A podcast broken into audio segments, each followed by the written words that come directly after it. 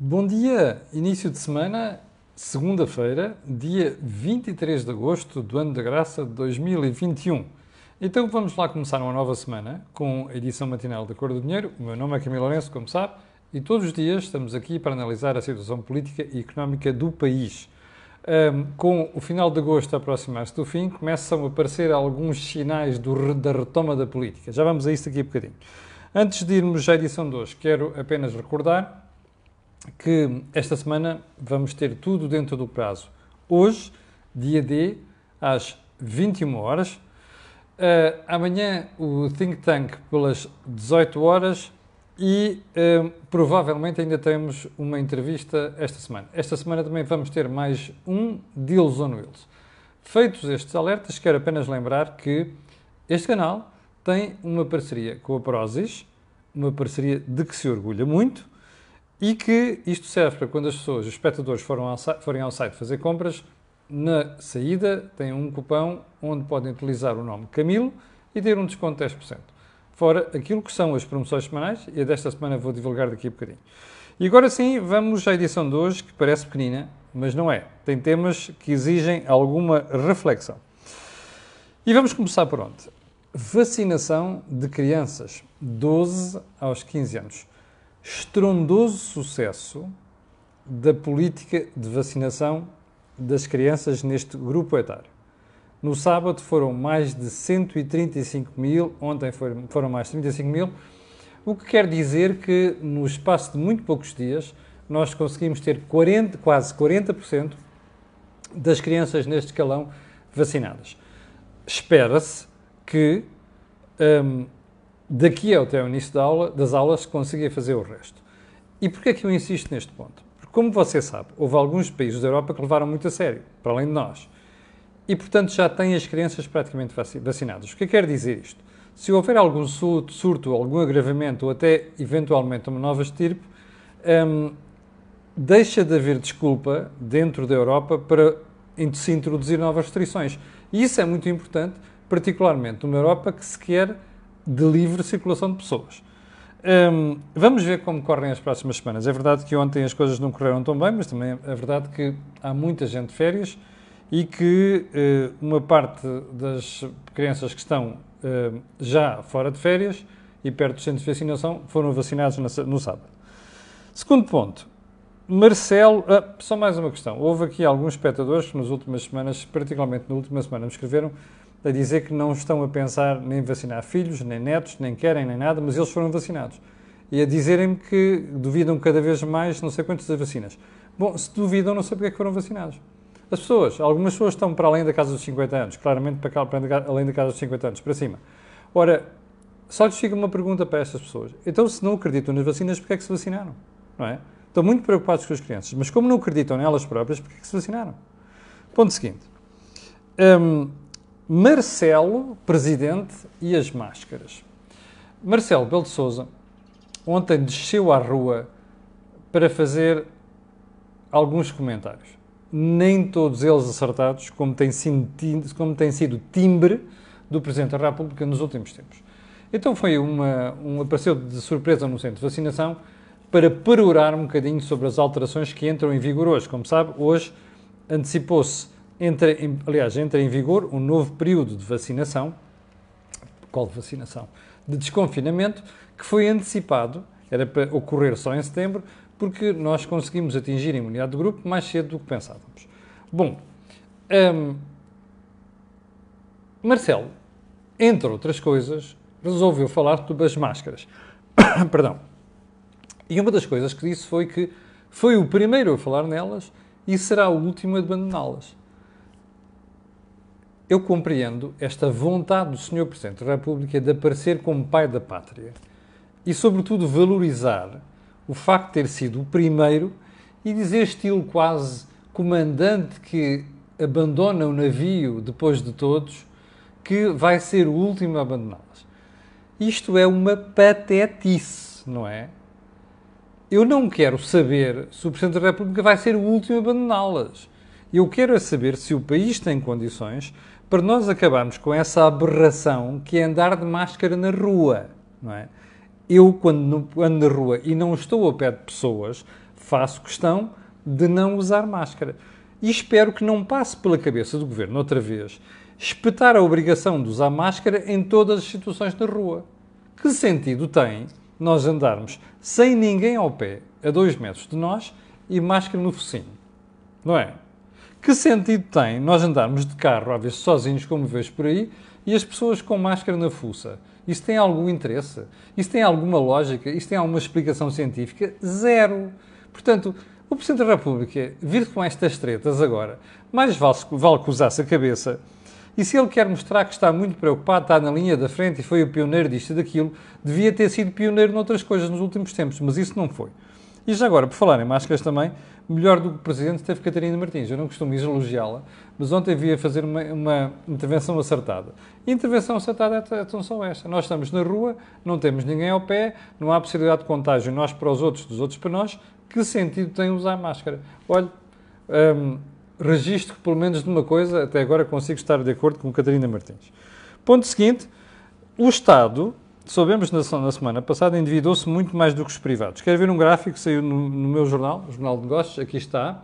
Veja a linha que está em cima, linha azul escura, uh, tem aqui verde e vermelha, não é? Agora veja a linha azul escura, cai aqui, não é? Como cai nos outros, e de repente zzz, por ali acima. Ora, isto mostra uma coisa que eu vou analisar com algum cuidado, uh, provavelmente na edição da manhã. E mostra como o Estado, duas coisas. Se viu, primeiro, o Estado mantém a tendência de gastar muito. E eu já vou a isso daqui a bocadinho. Mas em segundo lugar, mantém, um, mostra o que o Estado teve que fazer nos últimos meses, particularmente nos últimos 14 meses, para ir buscar fundos para ver se fazer face aos efeitos da pandemia. Aliás, é este ir buscar fundos que Portugal hum, teve de fazer porque não tinha reservas. Ou seja, não havia folga orçamental porra nenhuma. E mais, como o crescimento de endividamento no Estado foi de 27.500 milhões de euros, ouviu bem, 27.500 milhões de euros nos últimos 14 meses, isto significa o quê? Que a dívida pública disparou para os tais 134% do produto interno bruto. E como isto começava a entrar na zona de risco, o país não se pôde endividar mais, ao contrário de outros países da Europa que esses sim tinham reservas para isso. Portanto, isto desmente toda a retórica que tem havido nos últimos tempos. Em todo o caso, como isto exige uma análise mais fina, eu vou deixar isto, ou melhor, vou fazer uma análise mais dif perdão, diferente e mais aprofundada na edição da manhã. Ponto seguinte. A gasolina, hoje, a partir de hoje, vai levar um tombo monumental. E o gasóleo vai levar outro tombo, não tão monumental. Então vamos a, números. Factos. A gasolina deve cair cerca de 3 cêntimos por litro e o gasóleo um cêntimo e meio. Não vejo os habituais insultadores de gasolineiras manifestarem-se com palmas por aquilo que está a acontecer. Mas não vejo um camarada ministro João Matos Fernandes, com as suas patetices habituais, vir regozijar-se. E eu tenho uma pergunta para o nosso querido ministro apatetado João Pedro Matos Fernandes. Ó Sr. Ministro, não quer pôr limites também à comercialização em baixa? Liaison. Ai, ai, ai, ai. Há ministros que já deviam ter ido para casa. Este é um deles. Ponto seguinte. Um, houve espectadores que me questionaram porque é que eu não comentei na semana passada a proibição de venda de certos produtos nas escolas. Rissóis, croquetes, queques, não sei das quantas. Bem, isto parece... Houve pessoas que qualificaram, que escreveram, qualificaram de talibãs. Eu acho que há muitos, muita gente em Portugal candidata a rivalizar com talibãs. A malta que decide estas coisas é uma delas. Mas o que eu acho mais interessante nisto é como é que se facilita ganzas para todos. Ouviu bem?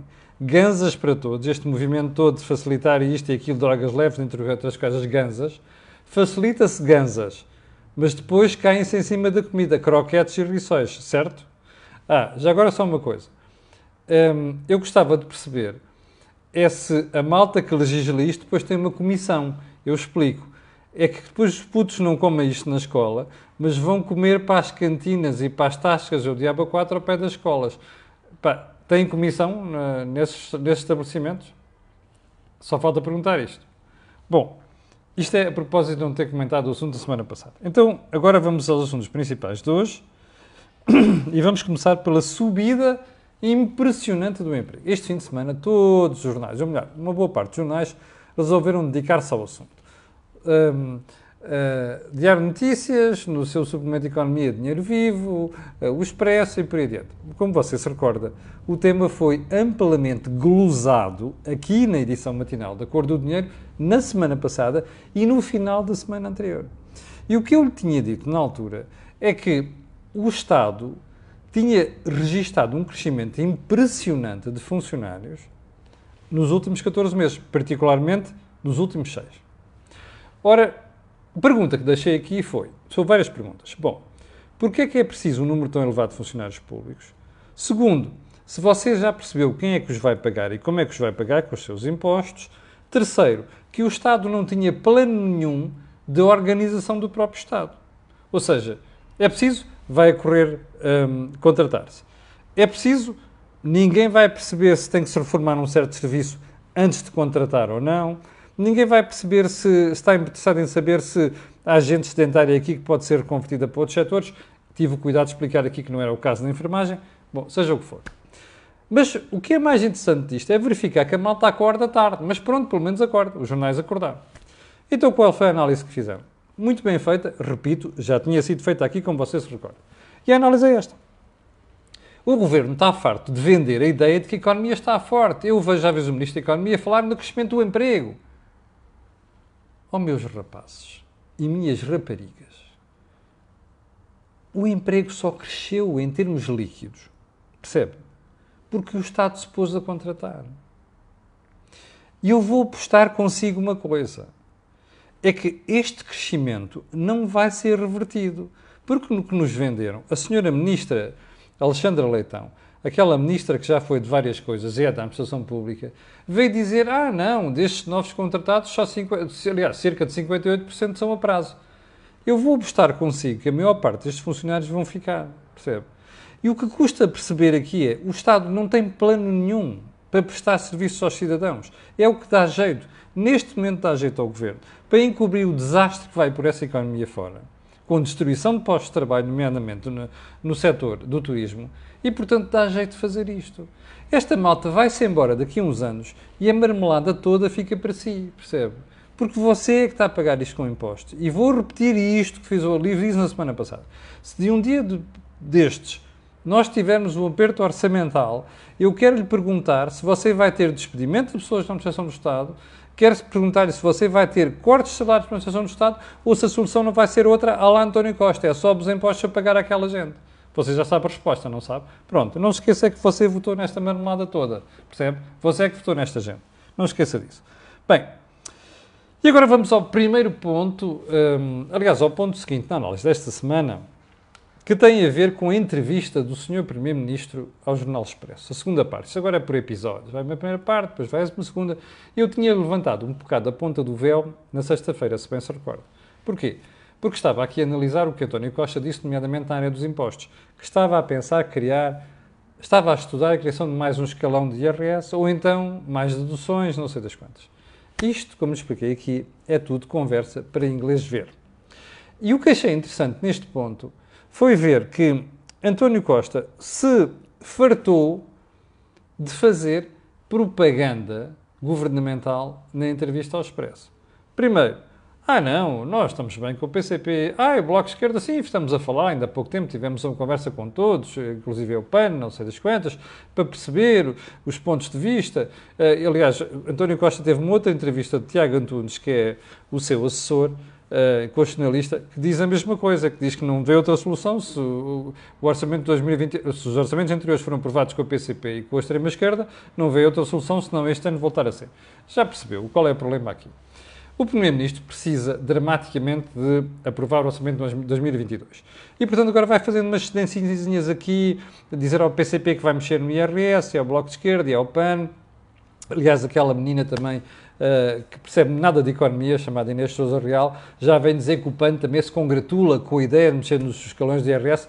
Easy, baby, easy. Ainda vais descobrir que não é bem assim. Mas, enfim, onde é que eu quero chegar? Quem lê a entrevista pá, fica cansado de propaganda eleitoral. Propaganda eleitoral no IRS, mas propaganda eleitoral num outro aspecto que é absolutamente inacreditável. Quer ver?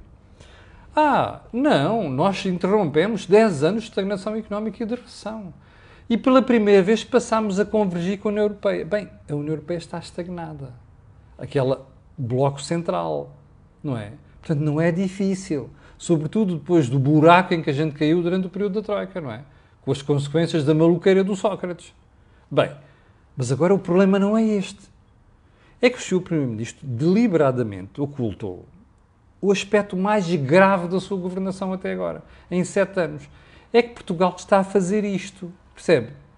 Enquanto há países do nosso clube, eu vou-lhe dizer qual é o nosso clube, não é a Espanha, não é a Itália, e é cada vez menos a Grécia. Mas vamos lá. República Checa, tudo o quintal dos alemães. República, ou seja, Eslováquia, Hungria, Roménia, até Bulgária. Ok? Polónia. Depois lá em cima os Bálticos, Lituânia, Estónia. Uh, todos estes países estão a crescer mais do que Portugal. Mas para você não ficar a pensar que eu ando a repetir esta treta toda, eu vou-lhe mostrar um gráfico que nós vamos analisar hoje no uh, dia D. Ok? E o gráfico é este. Vamos lá. Fica, até fica bem virado para esse lado. Está a ver aqui o círculo vermelho, onde diz Portugal? Está a ver para onde é que vai a reta? Está a ver o declive, se você quiser. Olhe bem para a derivada aqui. Veja lá. Portugal, a linha vem a descer, certo? Agora veja estes rapazes aqui todos a subir. Está a ver? Sem uma única exceção. Eu vou pôr o gráfico daqui a bocadinho, vamos pôr hoje no dia D também. Sem uma única exceção, estes rapazes todos vêm a crescer. Já reparou que crescem mais do que Portugal? Bom, você vai dizer, ah, mas isso não seja desonesto, porque isso é uma tendência que já vem desde o ano 2000. Pois é. Mas foi a partir do ano 2000 que se acentuou o socialismo em Portugal. Remember? Faites la liaison. Ah, o Durão Barroso. Durão Barroso foi um dos primeiros a governar em recessão, em apertar do cinto por causa do Guterres, que se pirou daqui no princípio do século. Depois foi Sócrates, percebe? Até 2011. Depois veio a Troika tapar os buracos do Sócrates. E depois veio outra vez o socialismo. Está a perceber? Em 25 anos, 18 são de socialismo. Portanto, isto quer dizer o quê? Quanto mais socialismo, mais pobre você fica. Enquanto os outros países fazem tudo menos socialismo. Mas agora o mais interessante não é aqui. O mais interessante é que se você for ver, a partir deste momento aqui, que é 2015, que nós devíamos ter um crescimento impressionante, veja o que acontece. Olha outra vez. Eu vou-lhe pôr outra vez com virado para aí, que é para você perceber. Ok? Olha o que é que acontece. A partir de 2015 não há crescimento, percebe? Ou seja, há crescimento. O drama é que o nosso crescimento é inferior ao dos outros, percebe?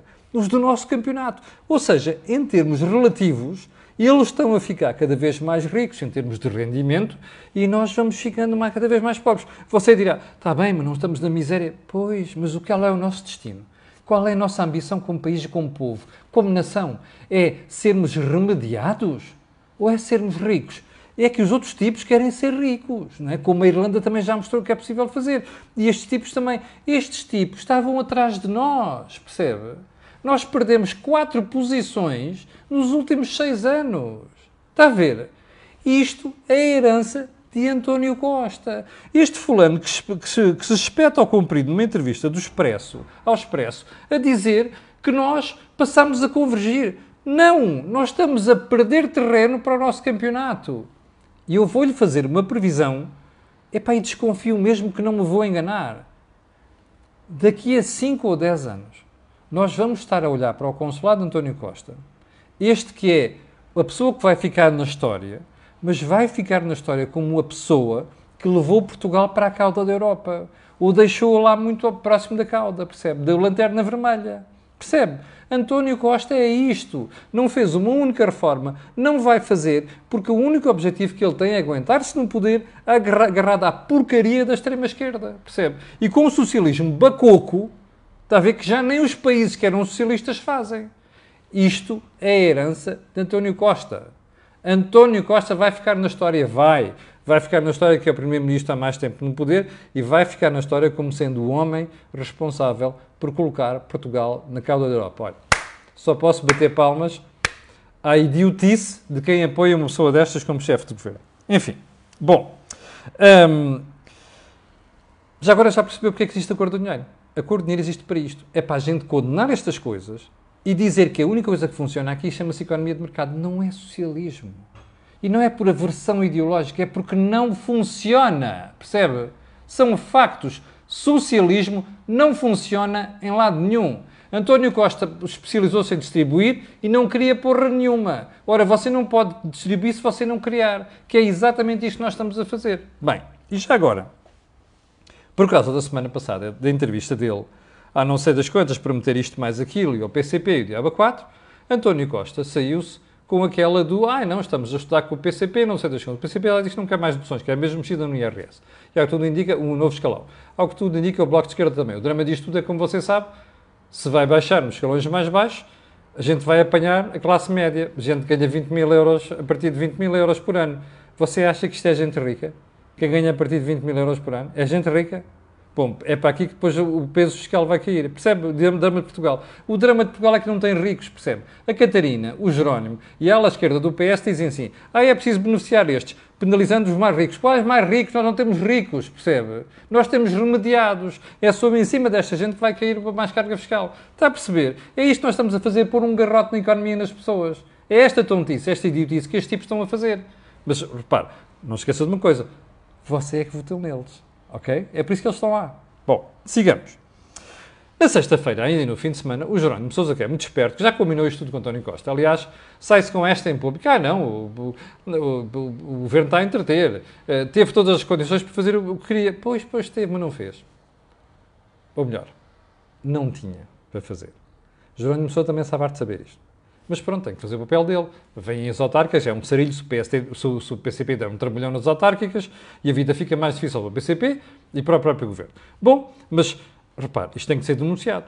Porque no fim de contas o que estamos aqui a falar é a economia não suporta mais isto, o PCP vai insistindo, Costa vai se tendo aqui um bocadinho, vai se tendo ali outro bocadinho, é nos IRS, depois é na legislação, legislação laboral e o país vai ficar pior do que está neste momento. Percebe? Moral da história. Bem, Uh, eu vou deixar aqui a história da TAP porque tem aqui uns pormenores muito interessantes que soubemos este fim de semana. Vamos deixar para amanhã. E vamos deixar para amanhã porquê? Uh, porque o... tive a ver uma entrevista como recomendada por um espectador também, que eu não tinha visto, no Jornal Económico, uh, da senhora doutora Mariana Vieira da Silva, como sabe, é a primeira-ministra em exercício neste momento. e a Mariana Vieira da Silva diz o seguinte: é inevitável que o PS venha a ter uma secretária-geral. Bom, Durante a entrevista, isto foi muito glosado, no fim de semana, foi analisado porque é que António Costa deixou Mariana Vieira da Silva como sua substituta. Bom, há uma explicação lógica. Uh, Pedro Silveira está de férias, que é o segundo na hierarquia. Uh, Santos Silva, que é também hierarquia acima de Mariana, da Silva, Mariana Vieira da Silva, está de férias e, portanto, escolheu Mariana Vieira da Silva. Eu não sei se terá sido só isto. Houve gente que atribui importância, ah, foi ela, uma mulher e tal. Será que António Costa quer dar aqui o testemunho a Mariana Vieira da Silva, ver como é que ela se safa, que é para começar a projetar a Mariana Vieira da Silva e ela aparecer como alternativa a Pedro Nuno Santos e a Fernando Dina? como sabe, também se fala da Ana Catarina Mendes, que eu acho que é um, uma carta falhada, no meio disto tudo, para a candidatura à Secretaria-Geral. Bem, a Mariana Vieira Silva está a preparar o caminho para as mulheres poderem ascender mais na hierarquia do PS e um dia serem secretárias-gerais. Quem são as, quem é a mulher neste momento que aparece com a maior um, vocação para isso? Ana Catarina Mendes, eu acho que é uma carta fora de baralho. A própria Mariana Vieira da Silva. Eu não sei se ela se pensa, se acha que tem categoria e qualidade para lá chegar. Eu não o conheço, mas a partir de olhando de fora, suspeito que não. Portanto, moral da história. Há aqui uma série, um hodgepodge de, de, de sentimentos. Eu acho que António Costa gostava de ter mais gente para fazer frente a Pedro Nuno Santos, Acho que António Costa quer ver de facto mais mulheres aparecerem. Isto pode ser o tiro de partida para que se comecem a colocar na linha de partida. Uma coisa é certa: Fernando Medina e Pedro Nuno Santos levam, levam a, a liderança neste momento e não me parece que esta ordem das coisas possa ser alterada, a menos que eu esteja profundamente enganado. Mas, moral da história: uh, António Costa é rei e senhor dentro do PS, faz o que quer, decide e diz publicamente, como disse ao Expresso, não está interessado em intervir na, na, na luta pela liderança, mas todos nós sabemos que há sempre nestes líderes carismáticos, ficam muito tempo à frente dos partidos, há sempre aquela tendência para quererem deixar ou condicionar a sua sucessão. E acho que António Costa está a dar sinais de que também não consegue fugir a isto, não obstante ele diga uma coisa diferente. Eu tenho uma opinião sobre isto. Acho que é um erro e acho que é um erro profundo. E acho que os partidos sofrem bastante quando os líderes carismáticos decidem tentar condicionar quem é que os vai substituir. Veremos, porque haverá muito tempo para comentar estas coisas e também haverá tempo para você amanhã, às 8 da manhã, estar aqui de volta. Não se esqueça que hoje, às 9 da, manhã, perdão, às 9 da noite, teremos aqui em direto o dia D. Quanto a nós, voltaremos a ver-nos amanhã e para o final fica o pedido de sempre, colocar um gosto, fazer partidas nas redes sociais, porque aquilo que você ouve aqui não ouve em mais sítio nenhum. Obrigado, com licença e até logo às 20 horas.